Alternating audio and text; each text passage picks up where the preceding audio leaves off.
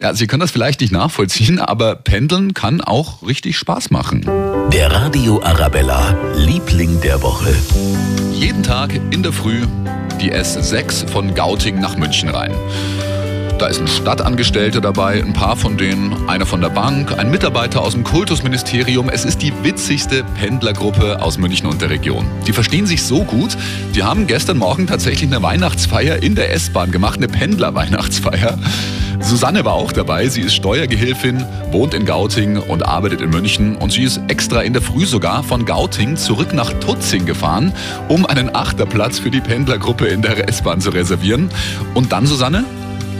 Und dann hat jemand eben halt den Glühwein in den Thermoskan mitgebracht, dann eben Plätzchen und dann haben wir noch einen Schreiner dabei, der hat so Tische ähm, gebastelt, mhm. zwei Stück und da stellen wir dann das Zeug drauf.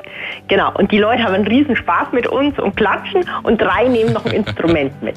Eine Trompete, eine Gitarre und äh, und ein Akkordeon. Dann haben wir noch kräftig gesungen. Sensationell. Die S6 Weihnachtsfeier von Susannes Gautinger Pendlergruppe.